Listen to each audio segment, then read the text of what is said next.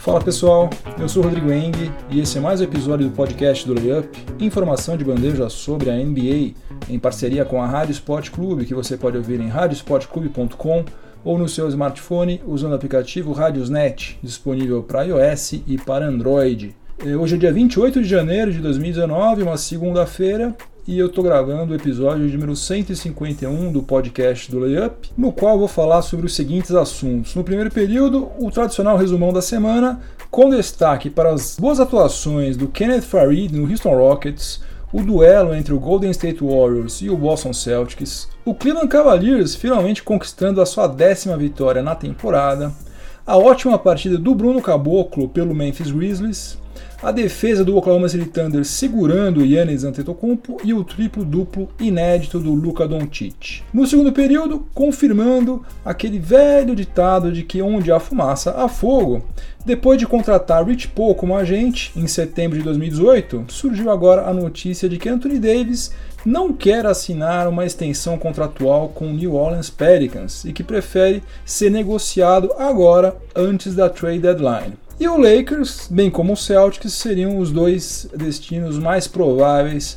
para o nosso amigo Monocelha. No intervalo, no quadro 880, nós vamos conferir as performances do Ivan Fournier na derrota do Orlando Magic para o Washington Wizards e a performance também do Clay Thompson na vitória do Golden State Warriors sobre o Los Angeles Lakers. No terceiro período eu vou falar sobre o All-Star Game. Foram anunciados oficialmente os titulares do All-Star Game 2019, que terá Giannis Antetokounmpo e LeBron James como capitães das duas equipes que vão se enfrentar lá no dia 17 de fevereiro em Charlotte.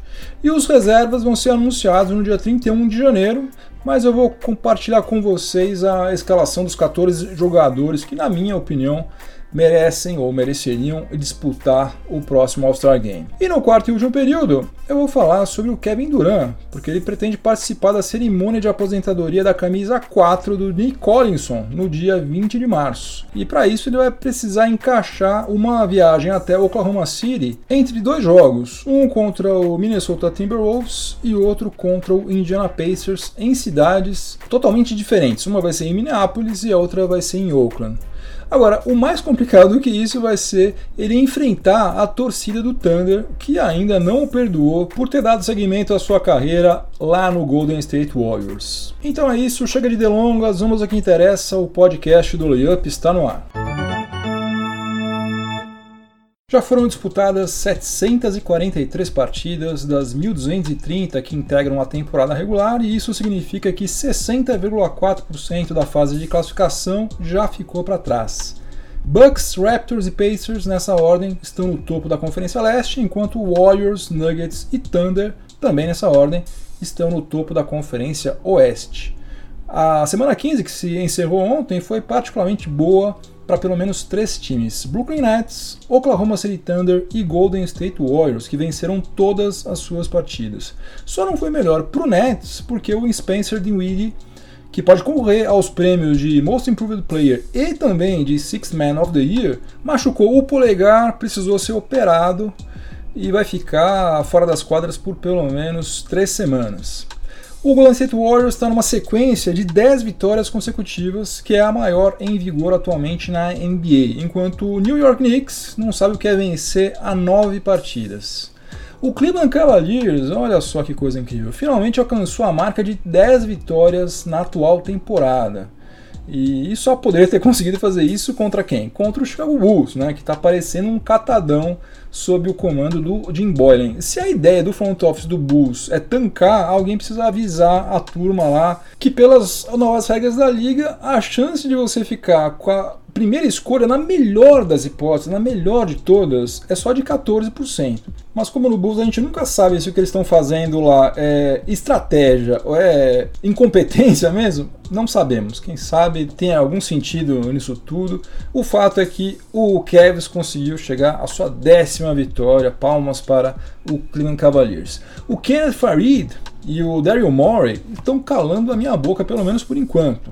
Na ausência do Clint Capela, né, que ainda está machucado, o Kenneth Farid está sendo escalado como pivô titular do Houston Rockets em um small ball lá do técnico Mike D'Antoni, que está dando muito certo. Nas quatro partidas que o Manimal fez pelo Houston Rockets, ele está com médias de 14,3 pontos, 9,5 rebotes em 30,8 minutos por partida. É, só que o defensive rating dele é o pior de todo o time, é 112,6. Como se trata de uma amostragem ainda muito pequena, né? Vamos ver o que a gente vai estar tá achando dessa contratação lá para abril, antes de começar a pós-temporada. A gente vai ter mais elementos para avaliar. O Bruno Caboclo estreou pelo Memphis Grizzlies jogando mal contra o Sacramento Kings. Atuou durante 8 minutos apenas, durante os quais ele errou todos os quatro arremessos de quadra que ele tentou. Só que na vitória sobre o Indiana Pacers, não apenas ele se redimiu, como ainda ajudou muito o Memphis Grizzlies. Ele jogou durante 28 minutos, o que nunca tinha acontecido em toda a carreira dele na NBA, marcou 11 pontos, convertendo 3 dos 4 arremessos de 3 pontos que ele tentou. Ainda pegou 4 rebotes, fez uma assistência, um roubo de bola e dois bloqueios.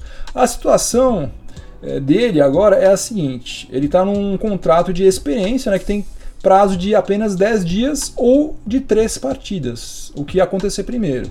Como é, o contrato dele foi assinado no dia 24 e ele já atuou em dois jogos, então é muito provável que esse contrato dele se encerre hoje, no dia 28, quando o Memphis Grizzlies vai receber o Denver Nuggets. Se isso acontecer, daí nós vamos ter três cenários possíveis. Ou o Memphis Grizzlies oferece um segundo e último contrato de experiência para o nosso amigo Bruno Caboclo, ou pode também o contratar em definitivo até o final da atual temporada, ou a pior de todas as hipóteses que seria dispensá-lo. Vamos torcer, obviamente, pela segunda alternativa.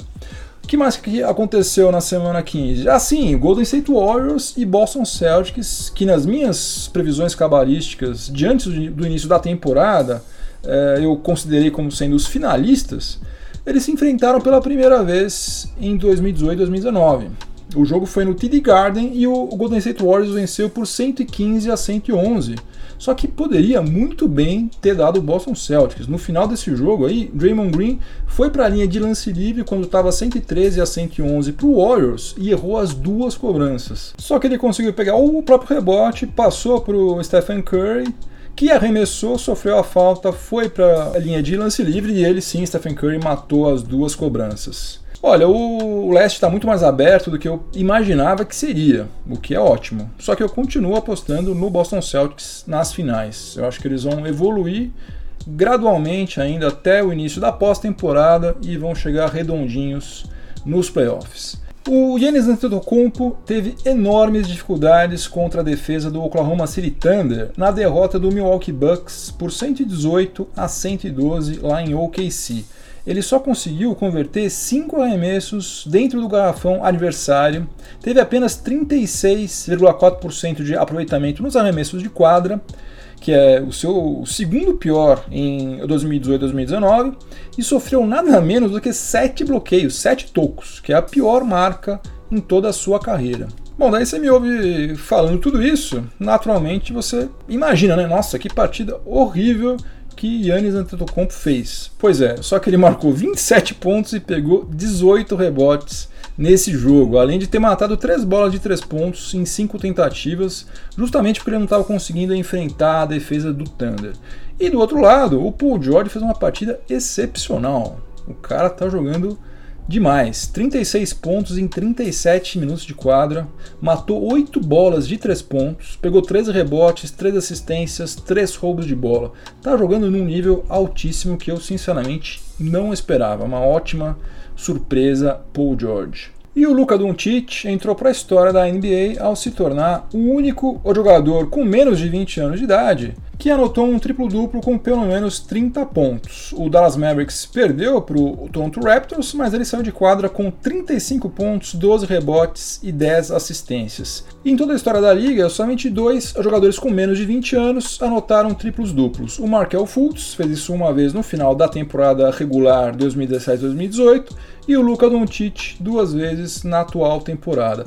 Outro feito do esloveno nesse jogo também. Ele se tornou somente o sétimo calouro na história da NBA a anotar um triplo-duplo com pelo menos 35 pontos marcados. Os outros seis, sabe quem são? Oscar Robertson, Jerry West, Elgin Baylor, Michael Jordan, Jason Kidd e Stephen Curry. Todos eles já são membros do Hall da Fama, com exceção do Curry, obviamente, que ainda está em atividade.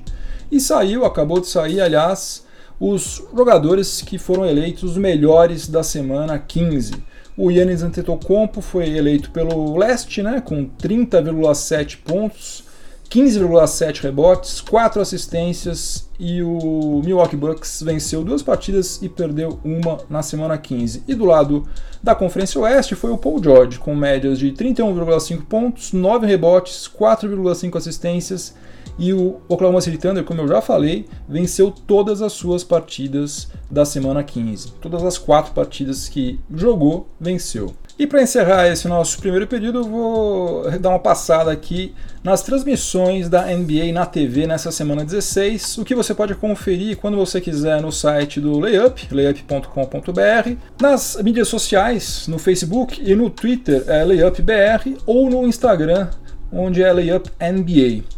Ou se você preferir, você pode é, se inscrever gratuitamente na newsletter do Layup. Você entra lá em layup.com.br, procura por newsletter, se cadastra, leva 30 segundos no máximo, não paga nada, e eu não fico mandando spam, só mando o que interessa de verdade e daí você recebe semanalmente a programação da NBA no seu e-mail. Então vamos lá. Hoje, segunda-feira, dia 28, às 10 horas da noite no Sport TV, tem Golden State Warriors contra Indiana Pacers. Amanhã, dia 29, é, às 22 horas também no Sport TV, Milwaukee Bucks contra Detroit Pistons. Quarta-feira, rodada dupla na ESPN. Dia 30, às 11 horas da noite, Pacers contra Wizards. E na sequência, 1h30 da manhã, Madrugada já de quinta-feira, Jazz contra Trailblazers. Rodada de quinta-feira bem interessante, dia 31 às 11 horas pela Vivo.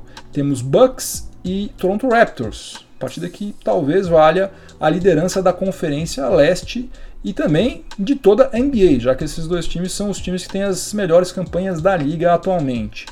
Sexta-feira, rodada dupla de novo da ESPN, dia 1 de fevereiro, às 10h30 da noite, na ESPN, Celtics contra Knicks e na sequência, 1 hora da manhã, já do sábado, Rockets contra Denver Nuggets. O jogo também promete ser interessante. Sábado, dia 2, às 11h30 da noite, na ESPN, Lakers contra Warriors e à meia-noite, já madrugada de domingo, né, dia 3 já, no Sport TV temos Rockets contra Jazz. Domingo temos dois jogos também. Dia 3, às 5 horas da tarde, presta atenção, 5 horas da tarde, horário diferente. E ESPN nós temos Thunder contra Celtics, jogaço também. E às 6 horas da tarde, né, 18 horas, pelo Sport TV, Clippers contra Toronto Raptors. Antes de começar a falar sobre o Anthony Davis no segundo período do podcast do Layup, uma pequena correção. Acabei de dizer aqui que os 28 minutos jogados pelo Bruno Caboclo na vitória do Memphis Grizzlies sobre o Indiana Pacers não é o seu recorde, não é o seu career high. No dia 13 de abril de 2016, ele ficou em quadra durante 35 minutos numa vitória do Toronto Raptors sobre o Brooklyn Nets. Só que nesse jogo ele foi muito pior, ele chutou 9 bolas e acertou só uma, eh, saiu de quadra com 3 pontos marcados. Mas enfim, vamos ao que interessa agora. Em setembro do ano passado, Anthony Davis demitiu o agente que cuidava da sua carreira desde quando ele ingressou na NBA, lá em 2012, e contratou Rich Paul, agente e amigo para lá de íntimo de LeBron James. Na época, o próprio Rich Paul veio a público dizer que o fato do Anthony Davis ter trocado de agente não significava que ele queria sair do New Orleans Pelicans. Agora, pouco mais de quatro meses depois, o Adrian Wojnarowski despejou a seguinte bomba hoje, né? Anthony Davis não quer assinar uma extensão contratual com o New Orleans Pelicans e pediu para ser negociado, de preferência antes da trade deadline, que é dia 7 de fevereiro. E segundo o Adrian Wojnarowski, Rich Paul teria informado o front office do Pelicans que o seu cliente quer ser negociado é, com um time que lhe dê a chance de vencer constantemente e também de brigar por títulos, o que certamente não vai acontecer nunca lá em New Orleans, infelizmente. Ao fazer isso, pedir para sair, o Monocelha está abrindo mão de assinar um contrato de 5 anos no valor de 240 milhões de dólares que somente o New Orleans Pelicans poderia oferecer para ele. E daí para finalmente virar agente grande na NBA e jogar contra os melhores jogadores da liga nos meses de maio e junho, que é quando o bicho pega para valer. Playoffs, né? Parece piada, mas um craque como Anthony Davis, que está na NBA já há sete temporadas, só jogou 13 partidas de playoffs até hoje. Quatro em 2015, quando o New Orleans Pelicans foi varrido pelo Golden State Warriors na primeira rodada, e 5 em 2018, né, quando varreu primeiro o Portland Trail Blazers, mas depois perdeu por 4 a 1 para o Golden State Warriors nas semifinais da Conferência Oeste. Eu acho algo compreensível, mais do que justo, aliás, a vontade do Anthony Davis sair de Louisiana. Né? Ele ficou lá seis temporadas e meia, teve toda a paciência do mundo durante muito tempo, mas chega uma hora que não dá mais. Né? Ele vai fazer 26 anos em março, viu um monte de gente trocar de franquia, né? sair de um time para ir para outro porque não estava feliz, né? Não vou citar os exemplos todos, você sabe quais são e resolveu fazer o mesmo. E até de certa maneira ele está sendo legal com o Pelicans, né? Porque o Anthony Davis poderia ficar na moita até 2020, quando ele vai se tornar um free agent e se mandar sem que a franquia recebesse nada em troca. Então ele está dando a chance de que o New Orleans Pelicans receba algo por ele. Bom, então agora é a gente descobrir para onde e quando também Anthony Davis vai, porque a saída dele é só uma questão de tempo. Dois destinos estão sendo apontados como os mais prováveis de todos: o Los Angeles Lakers e o Boston Celtics. Só que as situações dessas duas franquias rivais, né, históricas, são completamente diferentes. Várias circunstâncias pesam a favor do Lakers. Em primeiro lugar, o óbvio: o Rich Paul é agente do LeBron James e também é o agente de Anthony Davis. O Fabrício Azevedo, para quem eu mando um grande abraço, lá do o grupo de WhatsApp sobre a NBA coordenado pelo Rafael Machado, para quem eu também mando outro grande abraço, até me sugeriu fazer um levantamento se existe alguma tendência das negociações envolvendo jogadores agenciados pelo Rich Paul favorecerem o time no qual o LeBron James está. Olha, pelo menos até agora isso não aconteceu. Na verdade, aconteceu mais ou menos o contrário. A franquia se sentiu obrigada a oferecer um contrato bem salgado a algum jogador mediano só para agradar Rich Paul e, indiretamente, agradar LeBron James. Foi o caso, por exemplo, do Tristan Thompson, que assinou por 82 milhões de dólares em 2015 com o Cleveland Cavaliers e agora mais recentemente do Kentavious Caldwell Pope, que assinou com o Lakers em 2017 por 17 milhões de dólares em uma temporada somente e renovou por 12 milhões de dólares em julho de 2018. Um outro ponto que pesa a favor do Lakers é o seguinte: se o Anthony Davis quer brigar por títulos, nada melhor do que ele jogar ao lado de LeBron James, que é o único jogador que atuou em todas as últimas oito finais da NBA. Né? Eles atuariam juntos por quatro temporadas e daí quando LeBron James se aposentasse ou fosse encerrar a carreira em algum outro time, passaria o bastão de franchise player uh, de uma das principais franquias da NBA para o monocelha né? uma grande honra, que a essa altura talvez já poderia pelo menos ter um título no seu currículo.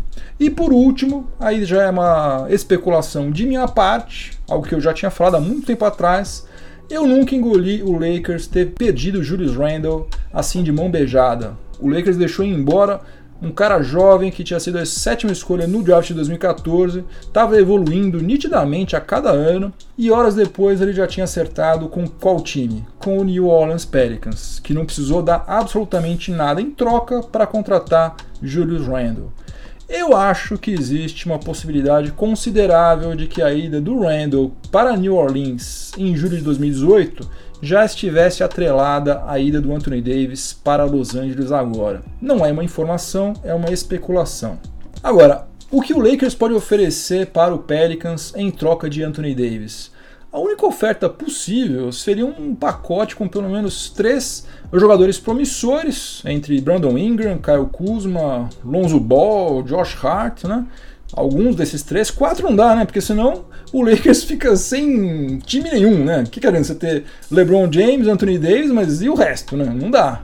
É, no máximo três. e daí também mandar algumas escolhas futuras no draft. O que não é lá um ativo muito interessante, né, para o Pelicans, porque um time que vai ter LeBron James e Anthony Davis jogando juntos, dificilmente vai fazer campanha ruim, né? Então vão ser escolhas ruins também. Particularmente eu acho que você mandar, por exemplo, Brandon Ingram, Kyle Kuzma, Lonzo Ball e, sei lá, duas escolhas futuras ou até três, é muito pouco para você receber Anthony Davis. A não ser que a gente considere que o pagamento já começou a ser feito quando eles cederam graciosamente Julius Randle. Agora falar sobre o Boston Celtics. Boston Celtics é também um destino que atenderia a todas as exigências do Anthony Davis, já que lá ele também venceria uma baciada de partidas e também iria disputar títulos sem dúvida alguma.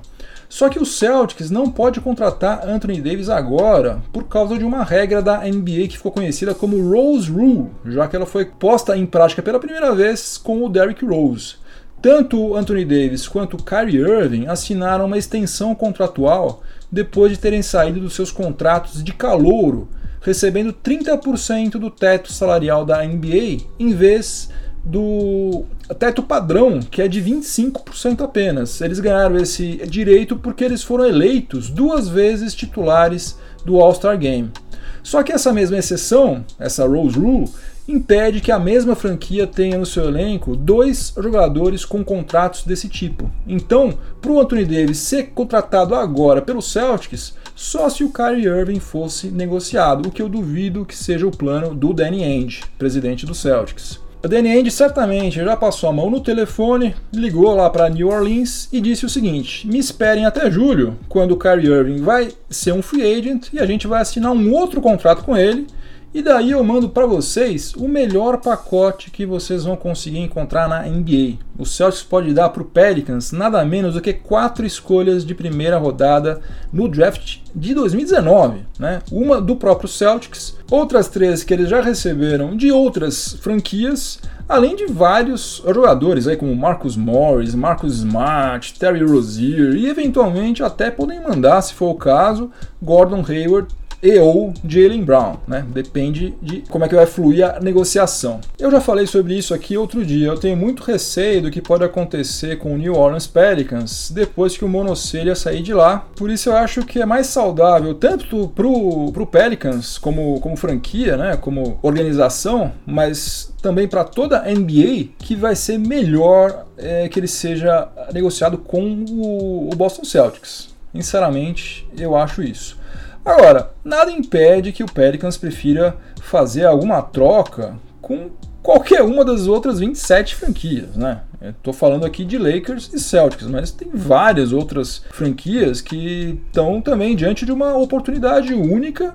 Eu não duvido que pinte alguma proposta maluca de vários times aí: Raptors, Sixers, Rockets, sei lá, Clippers, Heat, até Spurs, sei lá, não sei. Uma coisa é certa, eu duvido que algum general manager não marcou uma reunião com seus assistentes hoje para estudar uma proposta por Anthony Davis, porque esse cara é absolutamente fora de série.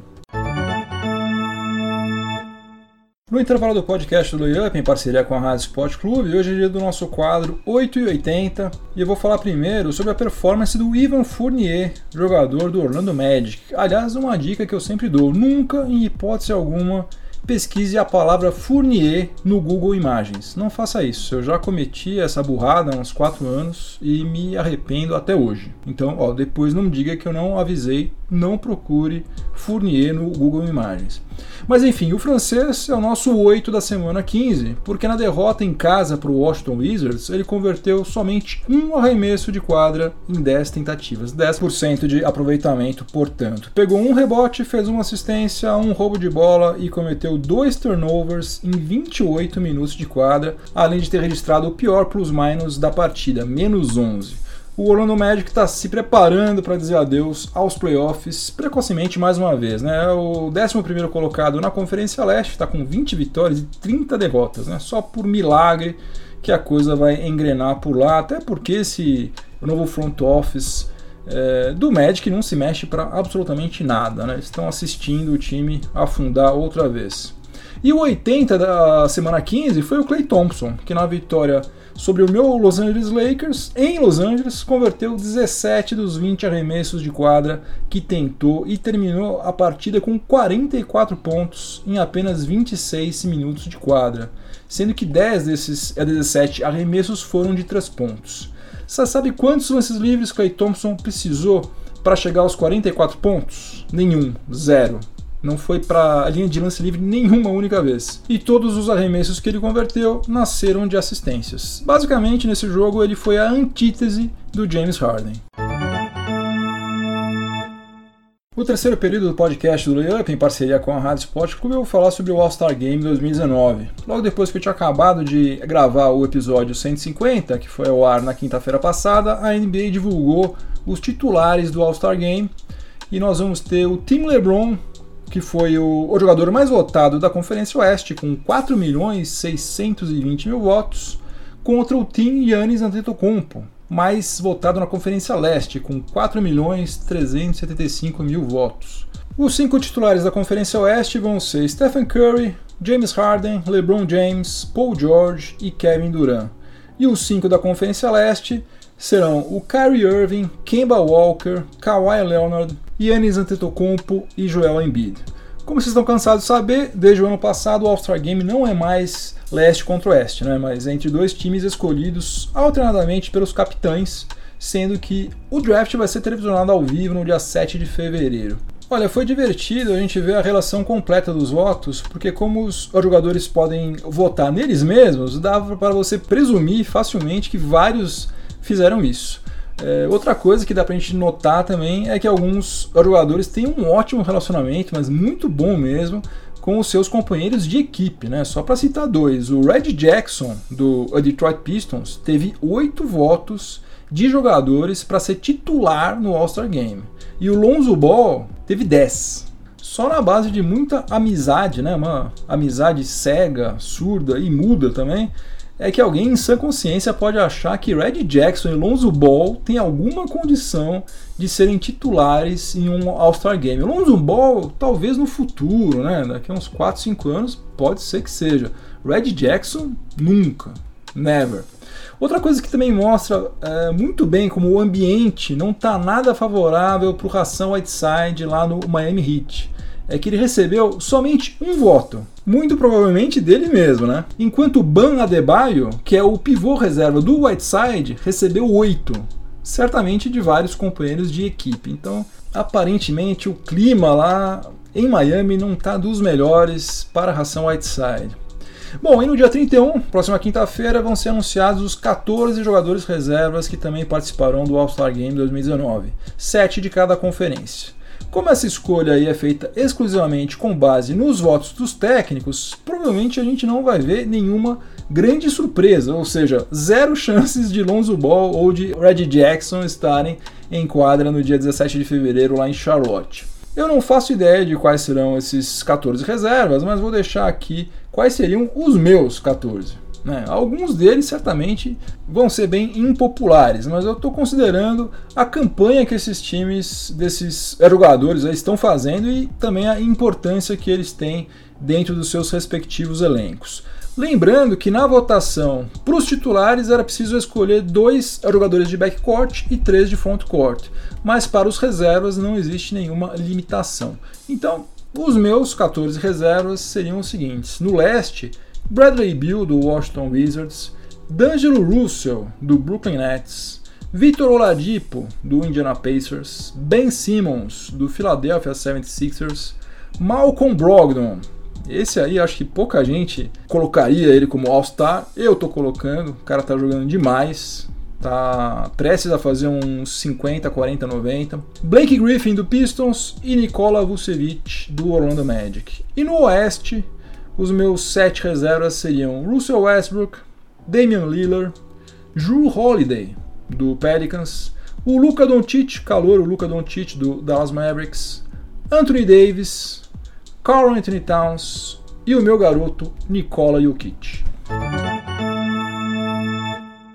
No quarto e último período do podcast do Layup, em parceria com a Rádio Sport Clube, eu vou falar sobre o Oklahoma City Thunder e sobre Kevin Durant. Na verdade, vou falar sobre o retorno, o eventual retorno de Kevin Durant a Oklahoma City, mas não para jogar, e sim porque ele vai participar, ou pretende participar, da cerimônia de aposentadoria da camisa 4 que pertenceu ao Nick Collinson. Nick Collinson encerrou a carreira na temporada passada aos 37 anos de idade, depois de defender o Thunder, a franquia, né? Na verdade, porque ele começou a carreira dele lá em Seattle, quando ainda era Seattle Supersonics, é, durante 14 anos. Ele nunca atuou por nenhuma outra franquia e vai ter a sua camisa número 4 aposentada no dia 20 de março, quando o Oklahoma City Thunder vai receber o Toronto Raptors.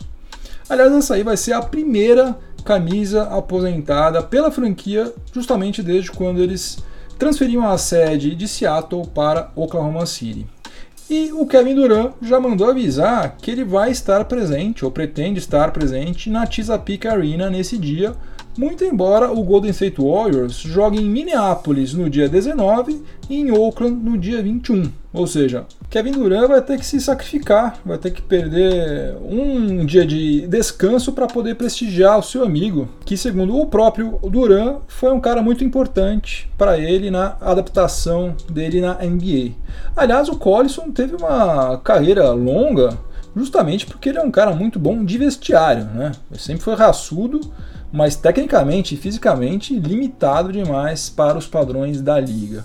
Bom, então o Kevin Durant, que preferiu seguir a sua carreira no Golden State Warriors, e ao contrário do que está fazendo agora o Anthony Davis, não deu a oportunidade ao Thunder de receber algo em troca por ele, se convidou para participar de uma festa da família, digamos assim, para a qual ele virou as costas e da qual, isso eu acho muito pior, ficou falando mal pelas costas uh, com aquelas contas falsas no Twitter, né? um negócio ridículo. Eu confesso que eu não esperava por essa, mas como eu acredito que as pessoas têm o direito de errar, têm o direito também de se arrepender e tentar consertar o que fizeram de errado, eu acho bacana que ele tenha tomado essa iniciativa, mesmo sabendo que ele é persona não grata lá em OKC. Por outro lado, eu também acredito que as pessoas precisam aprender a lidar com as consequências das suas ações, né? E entender que para consertar uma situação mal resolvida, às vezes é preciso se empenhar, né? E até onde eu li, o Duran declarou que ele vai para Oklahoma única e exclusivamente em consideração ao Nick Collinson. Ele não falou absolutamente nada de se redimir perante a torcida do Thunder, enfim. Uh, o front office do Thunder está de acordo com a presença dele na cerimônia e promete recebê-lo muito bem. Agora, alguém precisa combinar com a torcida do Thunder, porque senão essa homenagem ao Nick Collison pode ficar completamente ofuscada pelo tanto de vaia que o Kevin Durant deve levar da torcida do Thunder. Agora, a gente vai ter uma prévia de qual será o clima na Chesapeake Arena no dia 16 de março, porque nessa data o Oklahoma City Thunder vai receber o, o Golden State Warriors. E daí, conforme o que acontecer nesse dia, eu acho que é capaz até de que o Kevin Durant mude de ideia, desista de participar da cerimônia, né? não vá até OKC, ou até uma outra coisa, que o front office do Thunder peça gentilmente para ele prestar sua homenagem ao Nick Collinson de outra forma, de outra maneira, sem dar as caras lá na Chesapeake Arena. Game over! Acabou mais um episódio do podcast do Layup. Espero que vocês tenham gostado. Obrigado pela companhia. Por questões logísticas, domésticas, eu estou gravando este episódio no quarto do meu filho. E amanhã começam as aulas, já são nove e meia da noite. Eu preciso desocupar o quarto dele para ele poder dormir, acordar cedo amanhã, que amanhã começa o batente. Então, vou encurtar esse nosso essa nossa despedida. Se você estiver ouvindo este episódio na Rádio Esporte Clube, continue sintonizado por aí que vem mais informação esportiva de qualidade na sequência. Uma ótima semana para todo mundo, um abração, até a próxima, tchau, tchau.